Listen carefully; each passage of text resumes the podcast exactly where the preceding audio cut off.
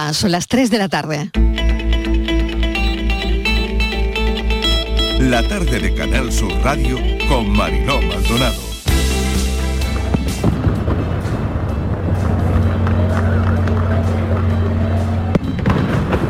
Fue una hazaña, fue una gesta y luego fue un descubrimiento universal.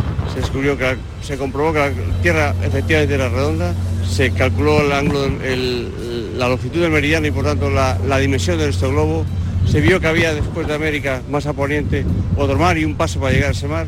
Este es nuestro acto, este es el acto que nos define como andaluces, el que llevó nuestra forma de vivir, nuestra forma de pensar, nuestra cultura al mundo y descubrió un nuevo mundo. Ellos no lo sabían, 244 se embarcaron, 18 llegaron, ellos no lo sabían, pero habían descubierto un nuevo mundo, habían, habían inventado la globalización.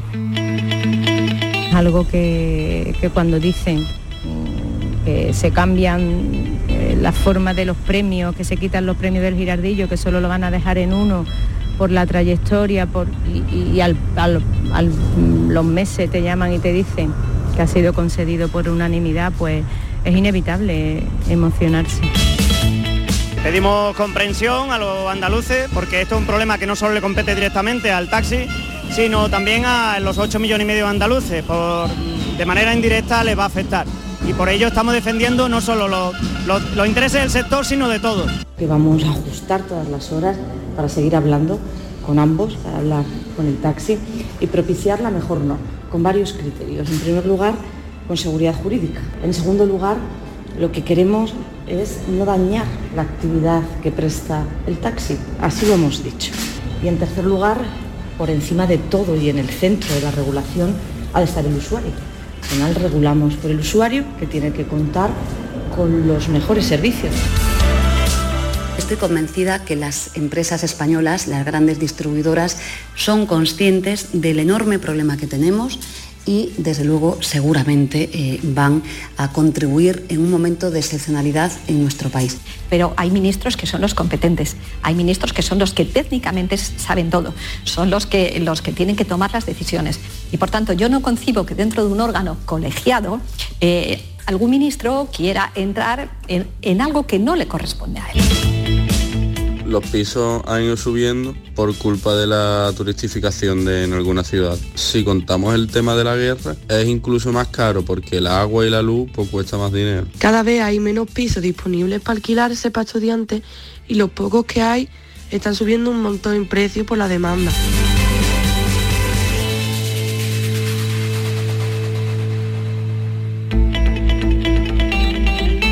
La tarde de Canal Sur Radio con Mariló Maldonado. ¿Qué tal? ¿Cómo están? Acaban de oír los sonidos del día en nuestra línea de audios, los protagonistas de la actualidad, todavía encajando que hemos vivido el verano más cálido de los últimos 60 años, tiempo de anomalías térmicas. Hoy es fiesta en Málaga, en Huelva, en Córdoba, en localidades como Chipiona o Cantillana, pero el mundo mira a Buckingham a esta hora, crece la preocupación por el estado de salud de Isabel II. Ella está en Balmoral. Hasta ahora solo se había informado de problemas de movilidad, pero la reina Isabel II ya saben que tiene 96 años, que lleva 70 años y 200 días en el trono del Reino Unido. En febrero pasó la COVID y todos los medios estamos pendientes de la reina. Sus cuatro hijos están ya en Balmoral. Sevilla es desde hoy escenario y hasta el 11 de septiembre de una amplia programación institucional para celebrar el quinto centenario. Lo estamos contando en Canal Sur Radio de la llegada de la expedición que logró completar la primera vuelta al mundo justo en el día en el que se cumplen los 500 años de esa gesta. Un programa que contará con la destacada presencia del rey esta tarde en un acto previsto en el Real Alcázar y que contempla actividades organizadas por el Ayuntamiento, por la Armada y por la Fundación Nao Victoria, entre otras entidades. Momento de ir a un punto de directo con mi compañero Javier Ronda. Javier Ronda, adelante, bienvenido. ¿Cómo ha ido la mañana? Hola Javier. Bueno, Javier no nos escucha de momento, no podemos establecer esa conexión de momento, pero queríamos que nos contase bueno, pues lo que va a pasar esta tarde, ¿no? Un poquito la previsión.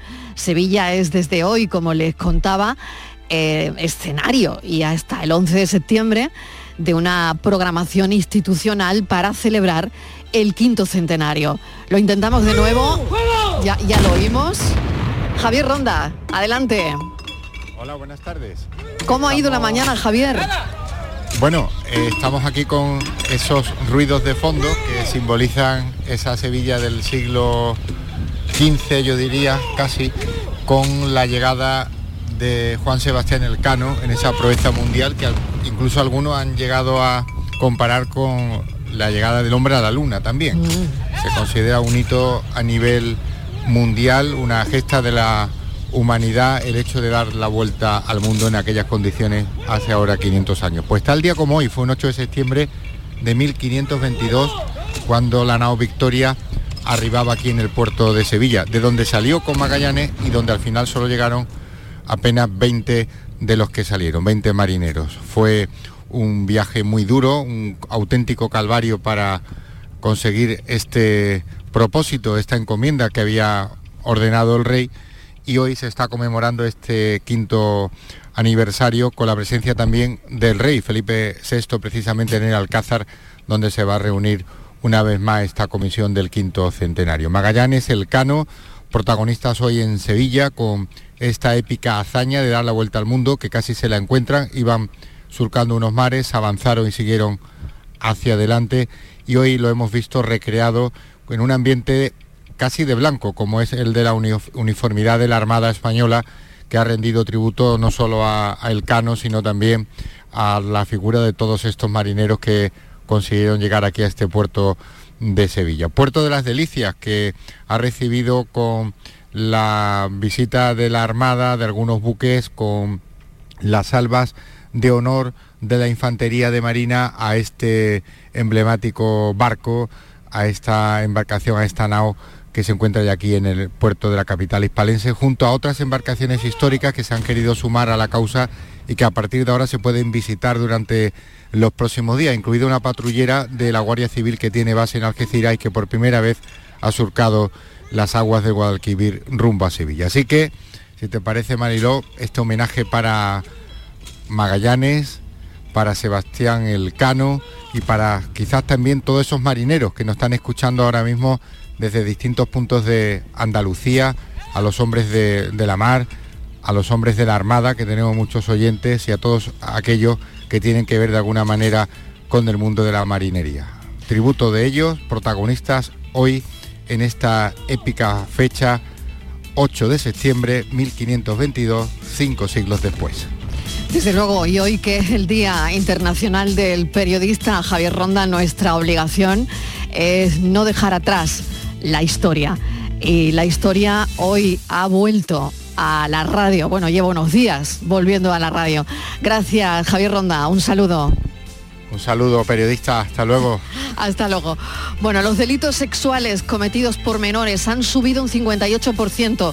Son datos que hemos recogido de la Fiscalía que alerta de la banalización de las relaciones y el acceso más que fácil de menores a la pornografía en Internet, en los móviles. Hace hincapié en los comportamientos altamente sexualizados y delitos cometidos por niños menores de 14 años. Tanto es así que el nuevo fiscal general del Estado, Álvaro García, pide una reflexión como sociedad porque es progresivo el incremento de los delitos sexuales.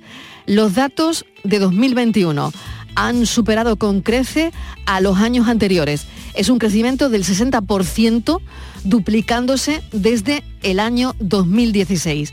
Así que, bueno, con esta noticia y con eso que hay que pensar que dice el fiscal general del Estado, Álvaro García, que ha pedido una reflexión como, como sociedad, que le demos una pensada a todo esto, le damos a todos ustedes la bienvenida a la tarde. De los fantasmas que habitan en ti, del pozo frío y oscuro del que no logras salir, de los cristales atravesando tu garganta gris. Y ya solo contemplas una forma de dejar de sufrir. Pero también guardo en la memoria todos los momentos en los que te vi feliz. El brillo que emanaban tus ojos, tu inconfundible forma de reír. Pero también sé que tras la tormenta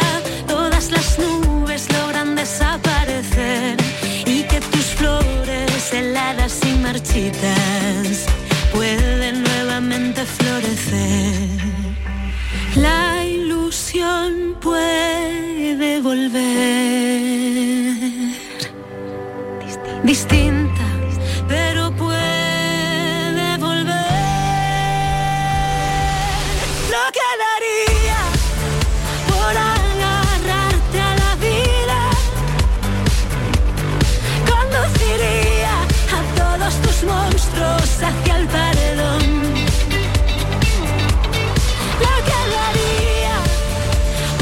Esta canción que hemos elegido a esta hora aquí en la actualidad de la tarde de Canal Sur Radio se llama Agárrate a la vida, la canción de Rosalén que visibiliza el suicidio y la salud mental. 4.000 muertos al año, esa es la magnitud del problema que vamos a tratar enseguida. Los expertos dicen que el suicidio no solo tiene una causa, los motivos son complejos, no se trata solo de estar pasando un mal momento en la vida. Una de las franjas con más muertes está en torno a los 40 y los 55 años. Lo vamos a hablar enseguida con Miguel Guerrero, que es coordinador de la Unidad de Prevención del Suicidio del Hospital Virgen de la Victoria de Málaga. Lo hablamos en unos segundos, pero antes, Estivalis Martínez, mesa de redacción, hay otros asuntos de los que estamos y seguimos muy pendientes. Hola Marilo, buenas tardes. Sí, este jueves 8 de septiembre se cumple un año del comienzo del incendio forestal en el paraje de Sierra Bermeja, una de las joyas naturales más importantes de la provincia de Málaga que se vio afectada por el mayor fuego que sufrió España durante el año pasado y que a día de hoy Mariló continúan las investigaciones y se cobró la vida del bombero. Recordamos a Carlos Martínez, las llamas afectaron a casi 10.000 hectáreas de siete municipios. Un año después del fatídico incendio, el bosque sigue su evolución nat natural, aunque los expertos auguran que tardarán unos 20 años en volver a ser lo que fue. Y en los municipios afectados, bueno, pues la vida ha seguido eh, con cierta normalidad dentro de lo que han podido, ¿no?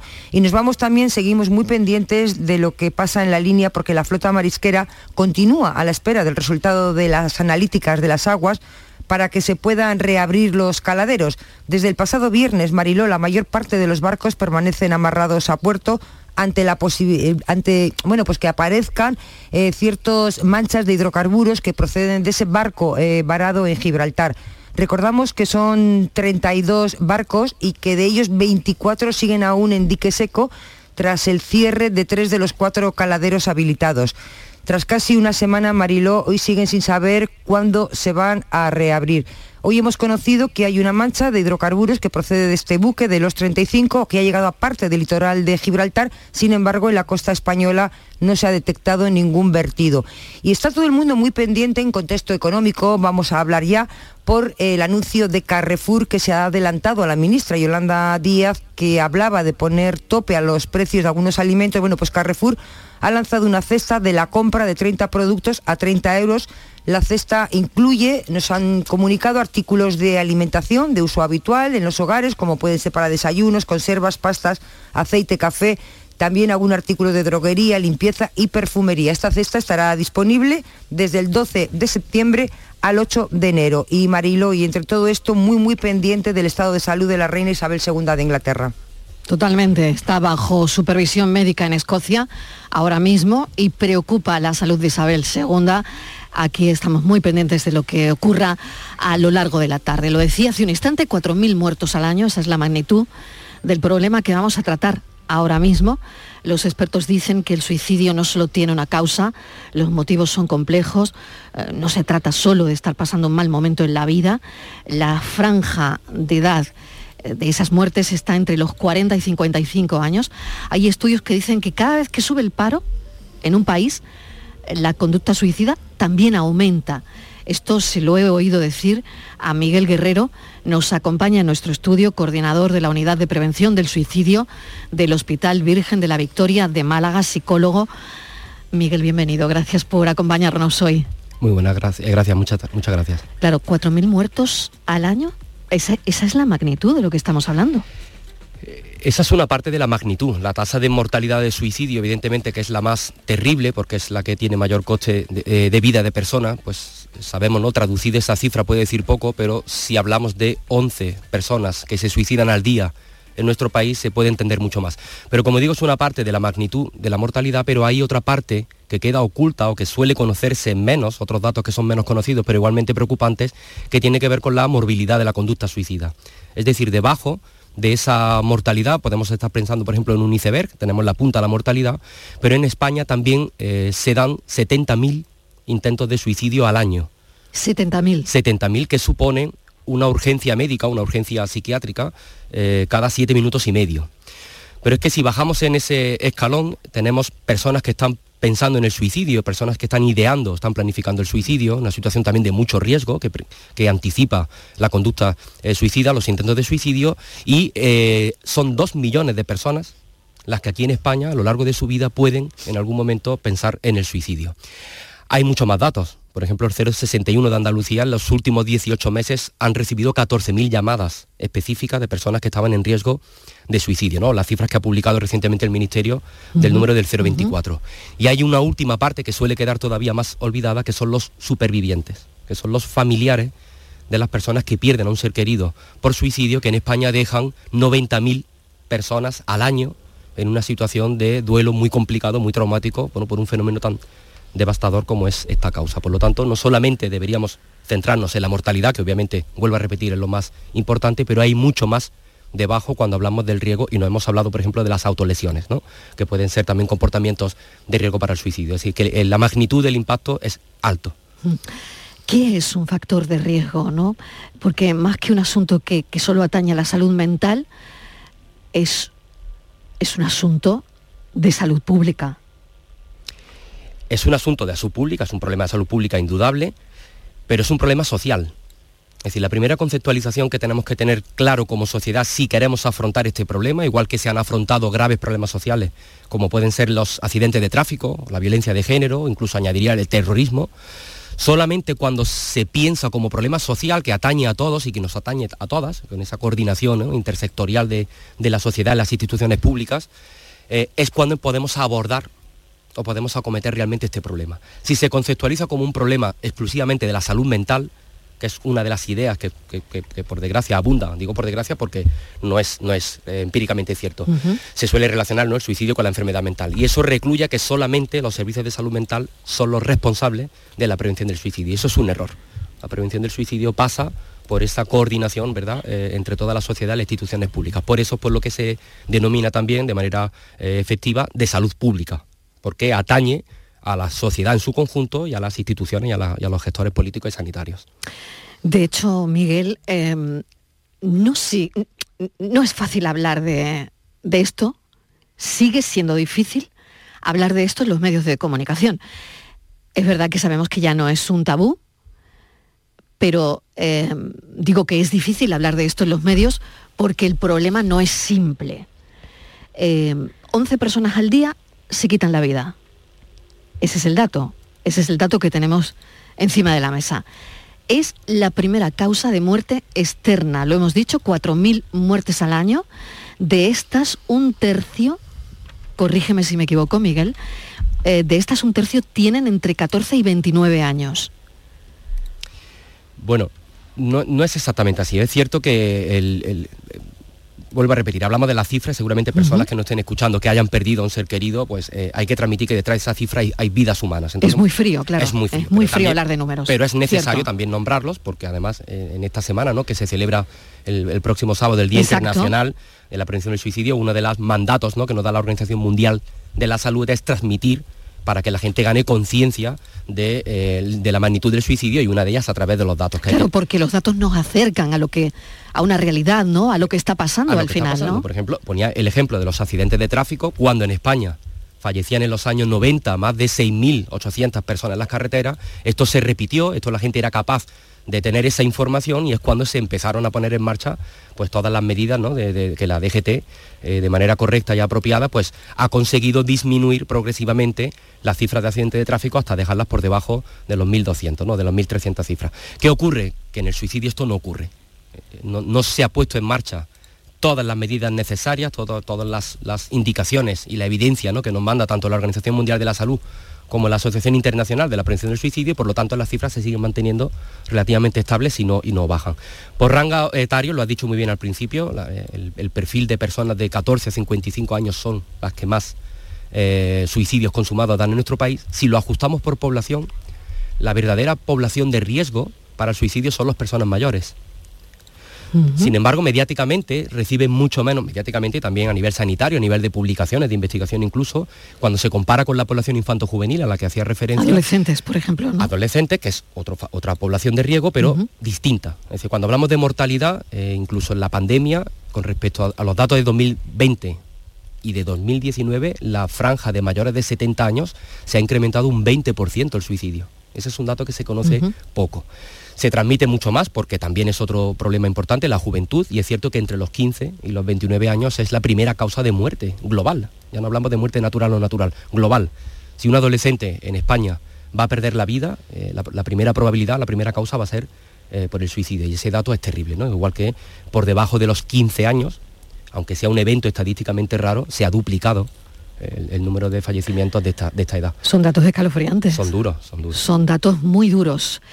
Em, hemos buscado a una persona que nos pueda hablar de esto con, experiencia porque sabemos que Miguel Guerrero eh, coordina la unidad de prevención del suicidio del Hospital Virgen de la Victoria de Málaga, por lo tanto es una voz más que autorizada para hablar de esto, para hablar de los datos y de lo que hay detrás de los datos, que es lo más importante. El 10 de septiembre, como decías, es el Día Internacional para la Prevención del Suicidio, es el sábado y hay personas, Miguel, que viven con desesperanza, ¿no? que viven con, con alto sufrimiento. ¿no? Eh, probablemente esas personas, yo te oí decir un día que están desconectadas del mundo, ¿no? Eh, lo que los psicólogos llamáis desconexión social, ¿no? Eh, ¿Cómo es ese dolor mental que lleva a, algunas personas a no querer vivir, ¿no? Tú has dado palabras claves. Cuando hablamos de suicidio realmente estamos hablando no de muerte, sino estamos hablando de vida. Pero estamos hablando de una vida donde anida el sufrimiento, un sufrimiento que puede ser emocional, como tú bien dices, puede ser un sufrimiento físico, puede ser un sufrimiento social, o puede ser incluso un sufrimiento moral, seguramente será la suma de todas ellas, ¿no? Y el sufrimiento es una variable clave porque eh, sabemos que forma parte de la vida cotidiana, todo el mundo que nos está escuchando en algún momento ha vivido situaciones de sufrimiento, pero la otra palabra que has dicho es clave porque la unión, la correlación de ese sufrimiento con esa desesperanza, así cuando el sufrimiento se percibe como interminable, como insuperable, como inabordable, como inmodificable, esa sensación de atrapamiento mental, es otro concepto también que utilizamos, que pueda estar viviendo una persona, le hace pensar que la única salida posible para terminar precisamente con ese dolor sea acabar con su propia vida. Si añadimos además esa tercera palabra de la desconexión, estar desconectado de la vida, con lo que eso supone la exclusión social, a eso me refería al dolor social, ¿verdad? La exclusión, la soledad, ser víctima de abuso, o sea, víctima de violencia, ¿no? Con estos datos que hemos escuchado previamente, esa pérdida del sentido de la vida, esa pérdida de las razones por las cuales una persona tiene que seguir viviendo, pues es esa conjunción, sufrimiento, desesperanza y desconexión, lo que lleva a que anide en la mente de una persona una idea suicida. Miguel, esta mañana en la redacción y voy a introducir a Estíbaliz Martínez en la, conversación. En la redacción nos encontrábamos una noticia que va a poner en pie Estíbaliz y que tiene relación también eh, bueno, con este dolor del que hablamos, con el dolor social, Estíbaliz. Sí, eh, Marilo, nos referimos a esa sentencia que hemos conocido hace unas horas de la Audiencia Provincial de Castellón, que ha condenado a 10 años de prisión por un delito de homicidio al hombre al que un jurado popular declaró culpable el pasado mes de julio al provocar el suicidio de un menor de edad. La sentencia, eh, en aplicación del veredicto del jurado, establece como hechos probados que el acusado contactó el 1 de diciembre de 2016 a través de la aplicación WhatsApp con la víctima, que entonces tenía 17 años y le envió más de 119 mensajes con contenidos intimidatorios y amenazantes en menos de tres horas, a una barbaridad. El, adolescente eh, con 17 años, bueno, pues pidió reiteradamente incluso disculpas a su interlocutor sintiéndose culpable por lo que le merecía, pero sí que le dijo que si continuaba así que iba a acabar con su vida. Sin embargo, el acusado, pues siendo plenamente, eh, era conocedor de la angustia de este, de ese ni chico, pues siguió eh, con, las, con los WhatsApps y bueno, pues acabó todo eh, de la peor manera, ¿no? Al final este joven de 17 años acabó con, con, su vida. Una, algo que nos parece terrible, ¿no? Esas amenazas a través del WhatsApp de un chaval de, de 17 años que yo no sé por qué en esos momentos no se puede pedir ayuda, no se puede hacer algo ante una situación así.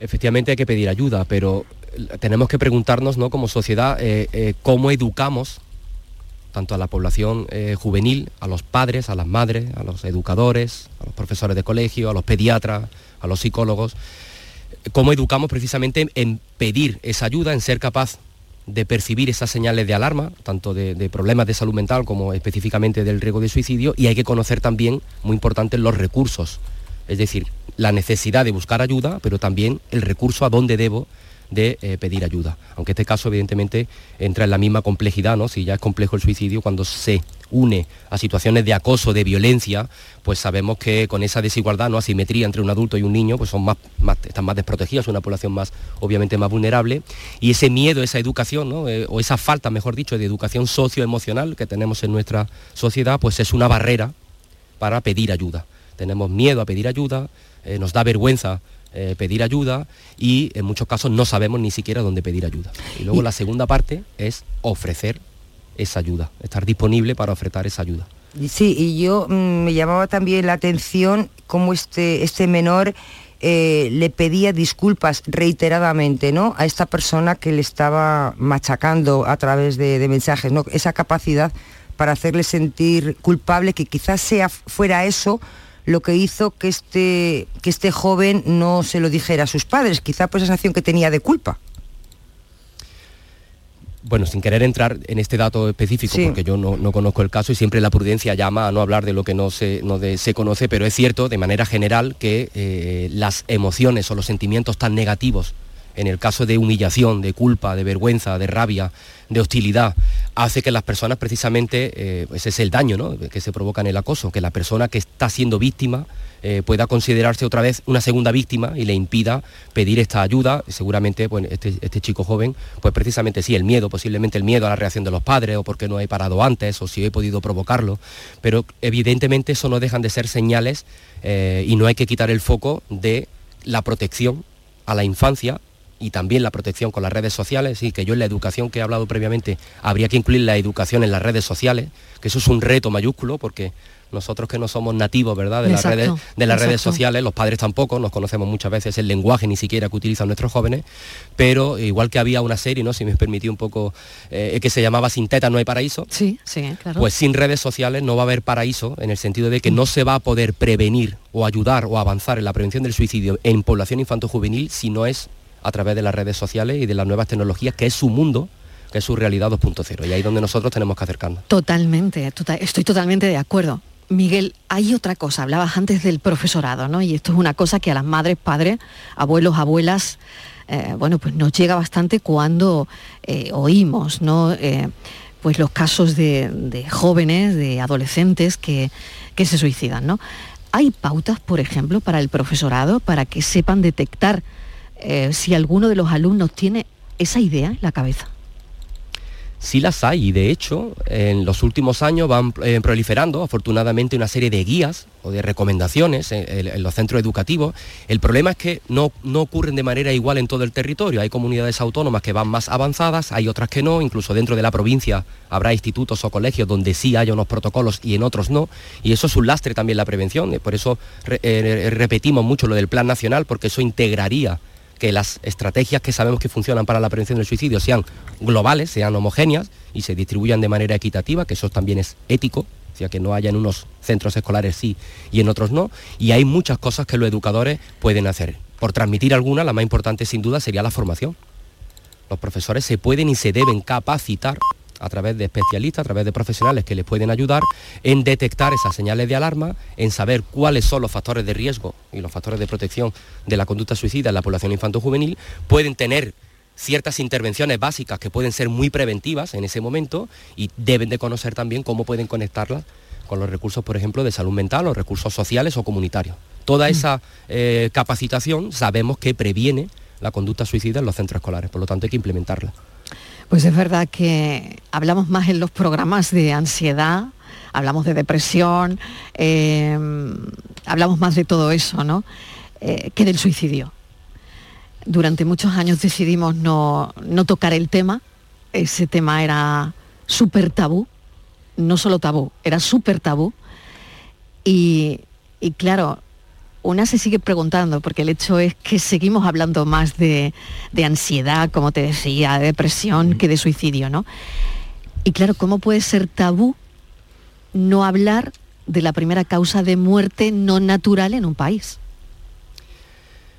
La clave o las, raíces del tabú, eh, antes que estabais hablando de historia, mm. la historia de, Juan Sebastián Elcano, la historia de, la reina de Inglaterra, hablando de historia, también aquí la historia nos da mucha pista. Quiero decir que, es que el tabú social no arranca hace 20 años, 30 años, ni siquiera 50. Arranca en el siglo VIII antes de Cristo, que es cuando la tradición, los griegos eh, comienzan a castigar y a estigmatizar el suicidio. Se le cortaba la mano derecha incluso a la persona suicida. ¿no? Durante muchos años posteriores, la Iglesia, las instituciones religiosas, no solamente también el Estado, pero las instituciones religiosas penalizaron mucho, durante muchos años digo, en nuestra cultura occidental, que el suicidio era un pecado. Y además los estados dijeron que también el suicidio era un delito. Por lo tanto, era un pecador y era un delincuente. Y eso obligó a que las familias tuvieran que ocultar continuamente esta causa. Posteriormente se añade otro mito, que es que en el siglo XVIII los psiquiatras relacionan el suicidio con la locura. Entonces todos los mitos y todo el estigma que rodeaba ya la enfermedad mental se asocia y se añade a la del suicidio. Por lo tanto, era ya un delincuente, era un pecador y además estaba loco. Entonces, claro, el estigma que ha hecho, la defensa del estigma es el silencio. Y es verdad que hemos estado en una situación de pacto silencioso, un pacto que no solamente ha sido mediático, ha sido institucional, ha sido social, las propias familias han ocultado muchos de estos casos, incluso los propios pacientes, los propios usuarios intentan ocultarlo hasta último momento, si pueden, lo que ocurre.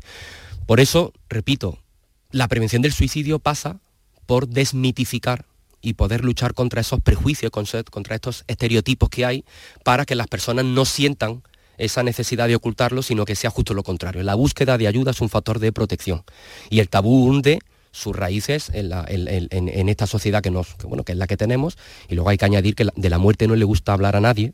La muerte ha pasado también ya a un dominio privado y todavía la muerte traumática que supone el suicidio más. Prevenirlo es cosa de todos, prevenirlo nos compete a todos, nos atañe a todos y esta semana, el sábado, es el día de la prevención del suicidio. De aquí también el hecho de que hayamos invitado a Miguel Guerrero al, programa para hablar eh, sin tabúes del suicidio. ¿Algún acto que quieras comentar? ¿Se va a hacer algo?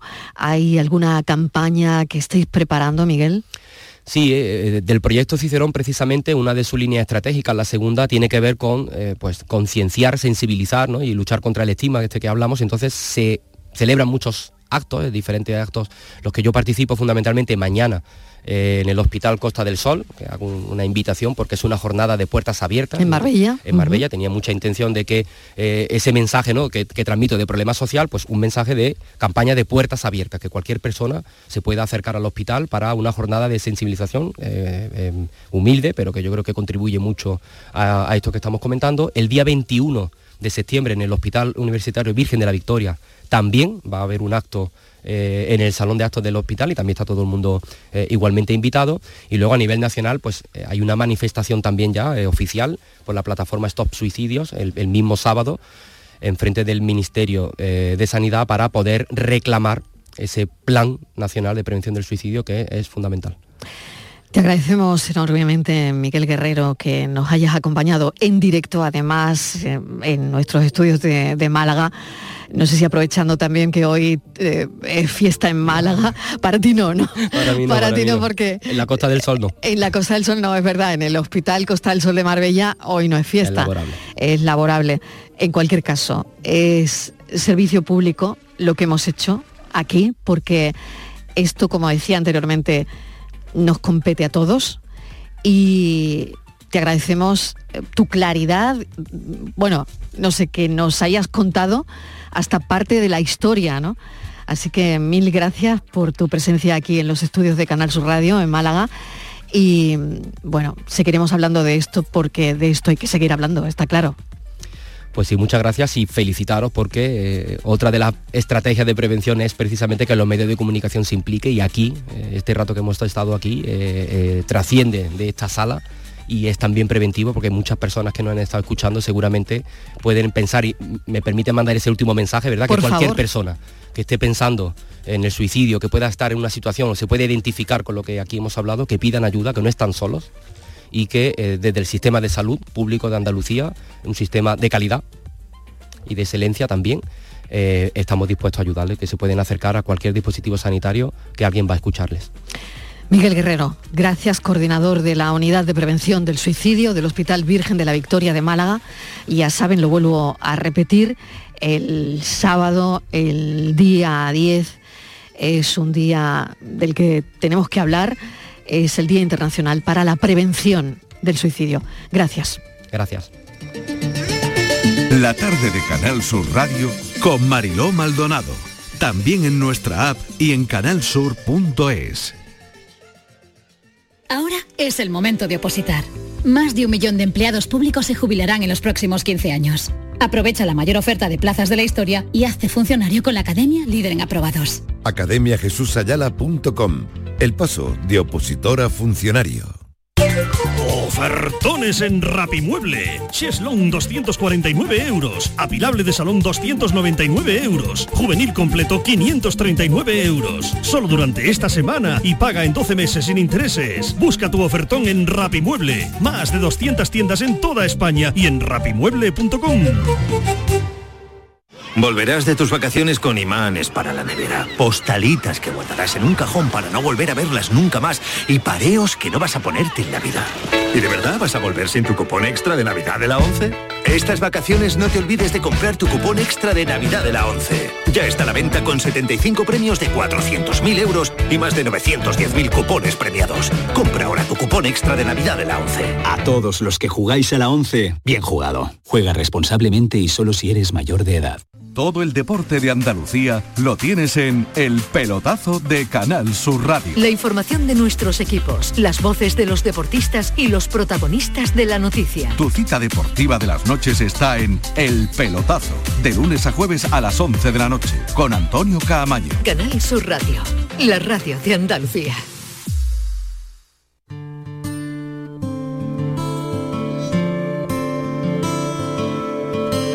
La tarde de Canal Sur Radio con Mariló Maldonado. La marea me dejó arenas de plata que pondré en el reloj el tiempo que no pasa. La marea me dejó islas inundadas donde atrapar con mi red una historia de pirata.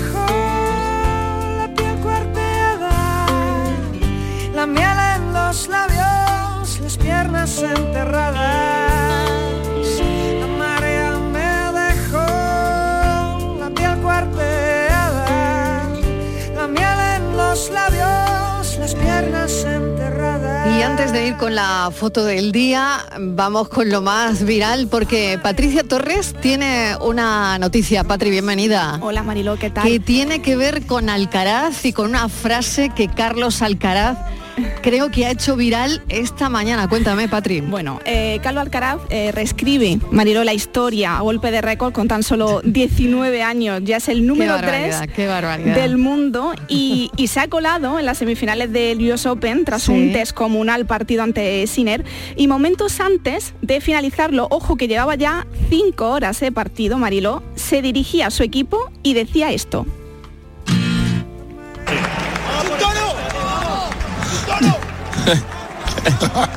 hecho un toro, suelta Alcaraz a su equipo. Que estoy hecho un toro, Estoy hecho un toro, claro, normal, normal, porque hay que decir, Mariló, eh, su peculiar dieta, porque hora y media antes de cada partido se come un plato de pasta, pero no con tomate, no, sino con crema Sí. de cacao.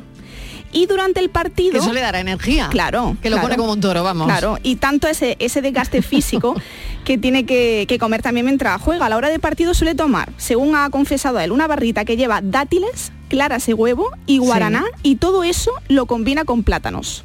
Claro, bueno, es que me imagino que para todo ese desgaste físico, Claro, ¿no? Para aguantar tantas horas. Eh, claro. Bueno, pues Pero- eh, pero, eh, eso es lo de lo viral de Alcaraz. de hoy, Alcaraz, ¿no? porque todos Sí. estos logros, eh, siendo tan joven, eh, han hecho que muchos comparen continuamente a Alcaraz con Nadal, que es nuestro segundo protagonista. En el transcurso del partido, que sacó del abierto de Estados Unidos a Nadal, una escena llamó poderosamente la atención. Desde las gradas, su entrenador, Carlos Moyá, su padre y su hermana le gritaban esto.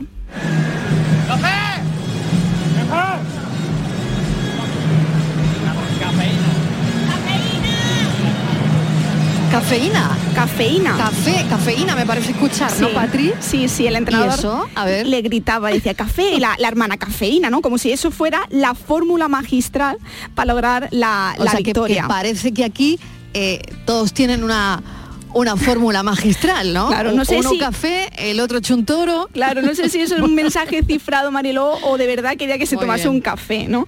Pero también hay que comentar en relación, Mariló, con la preocupación por el estado de salud de Isabel II. Venga. eh, Es tendencia en las redes sociales mismo, ¿no? ahora Muy mismo. bien. es Isabel II, entre los, eh, bueno, los eh, comentarios más, más comentados, eh, Queen Elizabeth sigue siendo también tendencia y, mm, y nada, muy pendientes, ¿no? Desde que Buckingham Palace eh, publicó ¿no? que Isabel II pues, se encuentra bajo supervisión médica. Así que eh, ahora mismo eh, es tendencia en España Isabel II. Todos los medios estamos pendientes de la reina Isabel II, sus cuatro hijos están en Balmoral con ella. Gracias, Patri. A ti, un beso. Vamos con la foto del día, Virginia Montero. Hola, ¿qué tal Marilo? Buenas tardes. Bueno, pues como ya dijimos ayer, recordarán los oyentes esta semana, los fotoperiodistas eh, que participan en esta sección, en la foto del día, van a comentar una imagen de Javier Fergo, compañero que, como contamos ayer, ha fallecido de forma repentina con tan solo 42 años. La imagen de hoy es de Manuel Olmedo, que es la tercera generación de fotoperiodistas. En su familia llevan más de 100 años contando con imágenes la actualidad. Ha sido colaborador en varias agencias españolas de prensa, como EFE, numerosos diarios y revistas como El Mundo y El Diario de Sevilla, jefe de fotografía del diario La Razón en Andalucía y fotógrafo para la Consejería de Fomento. Tiene en su haber varias exposiciones y el libro 30 miradas al mundo del toro. Y ya saben nuestros oyentes que pueden ver la foto del día en nuestras redes sociales, en Facebook, La Tarde con Mariló Maldonado y en Twitter, arroba La Tarde Mariló. Hoy la foto del día es un homenaje a mi compañero fotoperiodista jerezano Javier Fergó, que con tan solo 42 años nos ha dejado. Pero qué decir de él, con sus grandes reportajes, un currículo impresionante y una serie de premios que se lo ha ganado a pulso. Ha dejado un legado que siempre vivirá en nuestras retinas. Ha trabajado para los mejores medios, implicado en todos sus reportajes. Su trabajo en los últimos años estaba centrado en las personas migrantes y refugiadas, y por eso la imagen que ha elegido es la de una familia que llora ante el ataúd de Zora, cuyo cuerpo repatriado después de que perdiera la vida intentando cruzar en un bote el estrecho y llegar a Europa. Una gran foto de un gran fotógrafo. Descanse en paz. Fotoperiodistas que eligen su imagen del día y hemos sabido ahora mismo que la BBC ha suspendido toda su programación habitual hasta las 6 de esta tarde. Eh, lo hemos conocido también en redes. La BBC ha suspendido toda su programación habitual hasta las 6 de la tarde. La tarde de Canal Sur Radio con Mariló Maldonado. También en nuestra app y en canalsur.es. Sevilla. Canal Sur Radio. Atención Sevilla, llega la exposición más vista del mundo. Bodies. Extraordinaria, alucinante, educativa, cuerpos humanos reales. Instalada en el Centro Comercial Plaza de Armas del 10 de septiembre al 16 de octubre. Venta de entradas en taquilla, exposición y en bodies.es. Descubre la máquina más perfecta jamás creada. Bodies. ¿Planeando salir de escapada o de fin de semana? Recuerda, hay otra Sevilla. Asómate a la provincia y disfruta de un turismo seguro en cada uno de sus espacios naturales, pueblos monumentales y alojamientos. Cambia de vistas. ProDetour Turismo de la Provincia, Diputación de Sevilla. La vuelta a la rutina nunca fue tan fácil. Hasta el 29 de septiembre, más ahorro para la vuelta en tus supermercados más. Este mes el detergente Colón Azul 9,35 euros. Ahorras un 24%. Además, si eres socio del Club Más, 30% de descuento en frescos. Y feliz vuelta con más de mil ofertas en supermercados más y en supermercadosmás.com. ¿Todavía piensas que la FP es para torpes? ¡Espabila, cateto! El mundo es de la FP y la FP es MEDAC. A ver, que me pregunta la gente que qué tiene mi programa, el programa del Yuyu, para que funcione tan bien y sea tan genial. Pues simplemente reírse de uno mismo, para poder reírse de todo. Y por supuesto, mucha guasa, una pizca de ternura, cuarto y mitad de ocurrencia y otro tanto de cara dura. La complicidad de Micharo Pérez y sobre todo a vosotros, o sea, a la gente que cada día lo escucha, la gente que nos sigue en redes sociales y que se descarga el programa de la radio a la carta y que sois legión. El programa del Yoyo. De lunes a jueves a las 10 de la noche. Canal Sur Radio, la radio de Andalucía. La tarde de Canal Sur Radio con Mariló Maldonado. Estos son nuestros teléfonos 95 1039 105 y 95 1039 16. Ya saben que hoy en Andalucía Pregunta nos centramos en el derecho laboral con el experto y abogado Carlos Jiménez Bidón, que nos acompaña de Jiménez Bidón Abogados. Buenas tardes, Carlos. Gracias por atender Buenas nuestra tardes. llamada. ¿Cómo estás? Muy bien, gracias a vosotros por invitarme. Bueno, y sin duda, Virginia, uno de los temas de la semana es el decreto que permite a las empleadas de hogar cobrar el desempleo. Es noticia de la semana, sin duda. Desde luego, desde luego, Mariló, porque con la aprobación de este decreto se salda una deuda histórica con este colectivo, compuesto, es una estimación, por unas 400.000 personas, fundamentalmente son mujeres. Incluso la Unión Europea había leído la cartilla a España por mantener esta situación que ha calificado de discriminatoria respecto al género. Afortunadamente eso parece haber quedado atrás y se plantea un nuevo escenario para este gremio profesional, el único que carecía de esta protección. Y hoy en esta Andalucía pregunta dedicada al derecho laboral, como decía, vamos a resolver las cuestiones más prácticas que ahora se pueden presentar eh, con, nuestro, con nuestro abogado, con Carlos Jiménez Vidón. Por ejemplo, además de poder cobrar el desempleo, el decreto equipara a estas trabajadoras al resto de empleados por cuenta ajena. ¿En qué otros derechos, Carlos? Mira, muy buenas. Pues como bien has dicho, no solo es en materia de desempleo, sino son todas, bueno, hay muchísimas materias en las cuales también se ha modificado y se ha equiparado al régimen general. Pues mira, en primer lugar, pues va a haber un examen más exhaustivo en lo que concierne a la prevención de riesgos laborales, que antiguamente no existía para nada en las empleadas. Esto a posteriori tendrá que ser regulado. Eh, también tendremos que tenemos el organismo de FOGASA, Fondo de Garantía Salarial, que antiguamente las empleadas de hogar, en caso de un despido y que la empleadora elaborara la indemnización y fuera INSEC, declarara la empleadora o empleador insolvente, no había ningún organismo que cubriera esa cuantía. Ahora mismo ya también estarán cotizando para Fogasa y será el Estado a través de Fogasa el que pagará. También va a haber mucha modificación y también se van a equiparar en, en lo que se refiere a materia de despido, extinciones de la relación laboral. También se va a equiparar al régimen general con una pequeña peculiaridad que a posteriori en las distintas preguntas pues las iremos resolviendo. Por tanto, son muchos los cambios y los derechos que van a adquirir de alguna manera equiparándose a todas las personas que a día de hoy se encuentran integrados en el régimen general. Bueno, si alguien tiene alguna pregunta, vamos a recordar de nuevo los teléfonos del programa y sobre todo un mensaje de audio para hacer cualquier consulta también es bienvenido. 670 94 30 15, 670 940 200. Estos son nuestros teléfonos 95 1039 105 y 95 1039 16. Virginia, seguías con Sí, más, eh, más dudas, cuestiones muchas, y muchas, más sí. dudas. Venga, pues vamos partir- con la siguiente. Volviendo al tema del desempleo, ¿a partir de cuánto podrán cobrar eh, el desempleo en este colectivo? Pues mire, la obligación para cotizar en seguridad social por parte de los empleadores será a partir del 1 de octubre.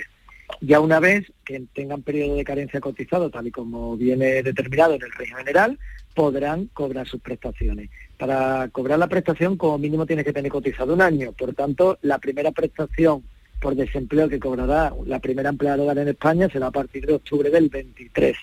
Ujú, A partir de octubre del 23. Y, y se- pero cotizando a partir de octubre del 2022, pero claro... O sea, carácter retroactivo, ¿no? En la cotización. poder- No, la ¿No? cotización a partir del 1 de octubre sin carácter retroactivo.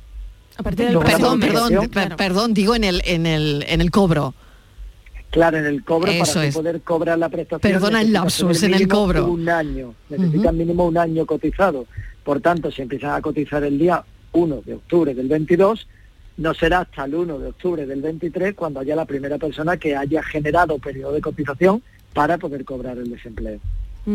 Y, y, Carlos, ¿se van a encarecer las cuotas a la seguridad social? Las cuotas de la seguridad social se van a encarecer, evidentemente, ¿vale? Porque antes en las cotizaciones a la seguridad social, antes el empleador no cotizaba por esa parte de desempleo o fogasa.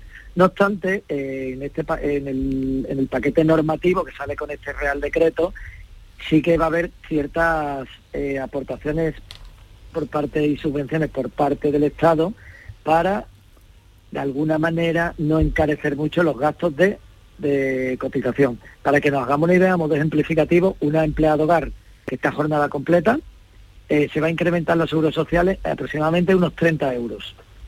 Una persona que está jornada completa con salario mínimo interprofesional, 1.000 euros al mes, en 14 paga, le va a incrementar al empleador o a la empleadora en unos 30 euros aproximadamente mensuales.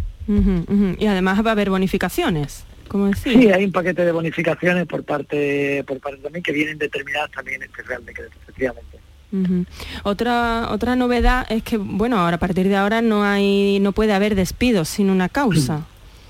Claro, el, el régimen de empleado de hogar, que hasta ahora que va antes del régimen general, era un régimen especial, eh, pues bueno, tenía una figura que se llama desestimiento por parte del empresario. Esa figura desaparece. Por tanto, a partir de ahora, si se quiere llevar a cabo un despido, tendrá que ser siguiendo los despidos que vienen articulados en el artículo 49 del Estatuto de los Trabajadores. No obstante, aunque esté dentro del régimen especial, va a haber, por esta relación de confianza entre empleador y empleadora, ya que es en el domicilio donde se presta el servicio, sí que hay unas pequeñas peculiaridades y con una causa justificada, por tres motivos que vienen concretados en el artículo 11 de este Real Decreto, podrán despedirla, pero con una indemnización. Por tanto, lo que es el desistimiento ya no existe. Ahora necesita, sí o sí, tener una causa justificada para proceder al despido. O esos tres motivos en concreto, ¿no? pero esos tres motivos están indemnizados. Lo que pasa es que no siguen los, no siguen las pautas o las indemnizaciones del artículo 49 del estatuto. Se crea como una especie de despido con una indemnización de 12 días por año, inferior a la que prevé el estatuto, siempre y cuando se encuentre en uno de estos tres motivos que detallan, que es disminución de ingresos en la unidad familiar, es el primer motivo, unas circunstancias sobrevenidas. Siguiente, modificación sustancial de las necesidades de la unidad familiar, es decir, si yo antes tenía tres hijos en casa y ya no tengo ninguno, evidentemente hay Ujú. una modificación. Y el último es que haya un comportamiento por parte de la persona trabajadora que de alguna manera fundamente de manera razonable y proporcionada la pérdida de confianza en esa persona. Y ahí es donde vamos a tener el problema. Y tendrá Claro. que haber una jurisprudencia que lo desarrolle, porque claro, si yo digo que he perdido la confianza en esa persona, evidentemente podría cogerme a este tipo de despido, que es prácticamente sigue, tiene las mismas características que el antiguo desistimiento, y yo creo que ahí es un cajón desastre que, bueno, que realmente la pérdida de confianza cabe todo, ¿no? De alguna manera. Claro, Por ahí- eso yo creo que ahí es donde vendrán los juzgados y las distintas jurisprudencias donde desarrollarán un poco más en qué consiste esa pérdida de confianza o qué podemos entender por pérdida de confianza. Claro, porque ahí la subjetividad no va a jugar un papel Claro, importante. Claro, evidentemente. Entonces, yo creo que eso va a tener un desarrollo normativo jurisprudencial muy importante en los próximos años. Bueno, y otro tema importante que, que le cambia a este colectivo es el tema de las bajas, ¿no? Bueno, las bajas ahora, bueno, asimiladas al régimen general, ahora tenemos bajas por accidente laboral, si suceden en tu centro de trabajo, en el hogar, que es el 75% de tu base reguladora, y si son contingencias comunes, igual que en el régimen general, los tres primeros días no cobra nada, a partir del cuarto al 21 el 60%, y del 21 en adelante el 75%. Por tanto, se quedan equiparados exactamente igual al régimen general. Bueno, ahora sí, adelante, adelante, Virginia. No, sí, me preguntaba, bueno, que, que, ahora también, no sé si las habría antes, la verdad que lo desconozco, inspecciones laborales, ¿no? En, este sentido. Eso es un tema un poco delicado, porque, es una vivienda. de trabajo, el problema, claro, el problema que tiene la inspección de trabajo es que está terminantemente prohibido, es, inconstitucional el violar un domicilio. Claro. Entonces, claro, la inspección de trabajo, a que no se detenga una orden judicial, que en ningún caso a, que no sea un tema penal, de droga o algo, que lo, determinaría el juzgado, la inspección de trabajo no va a poder, no va a poder hacer su acción inspectora dentro de un domicilio.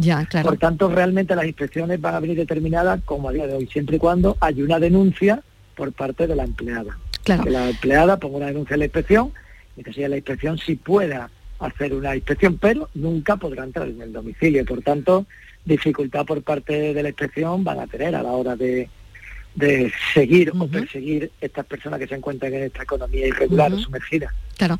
Em, recibimos un mensaje de, texto. Carlos, ¿qué pasa con las que tienen contratos de muchos años?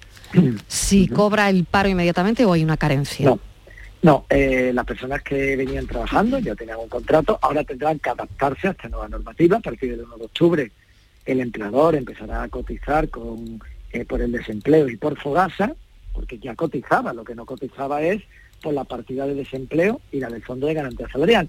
A partir del 1 de octubre empezarán a cotizar y lo mismo tendrán que tener un periodo de carencia. El periodo que tenían anterior no les vale para el tema de prestación. Empezarán a partir a generar periodo de cotización de carencia a partir del día 1 de octubre. Bueno, pues yo creo que ha dado mucho de sí todo esto. No sé si, Carlos, alguna cosa que no te hayamos preguntado que veas de vital importancia, em, pues no lo sé, me quedan dos minutos. Pues bueno, yo comentar que este cambio normativo es algo que nos esperábamos, evidentemente, bueno, era de alguna manera quiero dar un poco mi opinión, en el sentido de que siempre, los abogados que nos hemos dedicado al tema laboral, siempre hemos visto un poco un trato discriminatorio hacia las empleadas de hogar no dejan de ser trabajadores igual que el resto y porque no iban a tener derecho a la prestación por desempleo. Entonces, bueno, me parece de alguna manera una medida o todo este paquete de normativa nueva que puede ser muy beneficioso ¿no? para este gran colectivo que eh, estamos en casi que un 50% de las empleadas de hogar se encuentran en una economía irregular, sumergida, sin dar de alta. Ahora, al generar desempleo, pues ya ellas mismas son las que van a pedir ¿no? que le den de alta porque efectivamente tienen derecho a desempleo. Entonces, yo creo que es un cambio normativo bastante importante. Con respecto a las preguntas y a los cambios normativos, prácticamente me habéis, con las preguntas que me habéis realizado, creo que hemos contestado a, bueno, a casi todas las normas que prevé este Real Decreto, evidentemente, de manera resumida. Pero bueno, yo creo que prácticamente con eso queda claro. No obstante, yo siempre lo comento, lo he dicho en otros, si hay cualquier duda, cualquier persona oyente que nos esté escuchando, se puede poner en contacto con nuestro despacho en el 954-08-0902 y estaremos encantados de resolverle las dudas que le surjan. Carlos Jiménez Vidón, muchísimas gracias de Vidón Abogados por habernos atendido. Un saludo. Muchísimas gracias a vosotros, un saludo. El mundo sigue mirando a Buckingham Palace a esta hora, sigue creciendo y exponencialmente la preocupación por el estado de Isabel II. Ella está en Balmoral. hasta ahora solo se había informado de problemas de movilidad, pero la reina Isabel, ya saben que tiene 96 años, que lleva 70 años y 200 días en el trono del Reino Unido. Em, los médicos preocupados según un último comunicado. Acabamos de comentar también que mm, la BBC ha suspendido su programación habitual hasta las 6 de la tarde. Todos los medios pendientes de la reina Isabel II, sus cuatro hijos están ya en Balmoral y por otro lado parece que Harry y Meghan también viajan ya. Llegamos a las 4 en punto de la tarde. Cualquier novedad la contamos aquí en la tarde de Canal Sur Radio. Me tengo que ausentar, pero se quedan mis compañeros para ofrecerles, desde luego, todo lo que ocurra, toda la última hora y también, por supuesto, nuestro cafelito y beso que llega a continuación.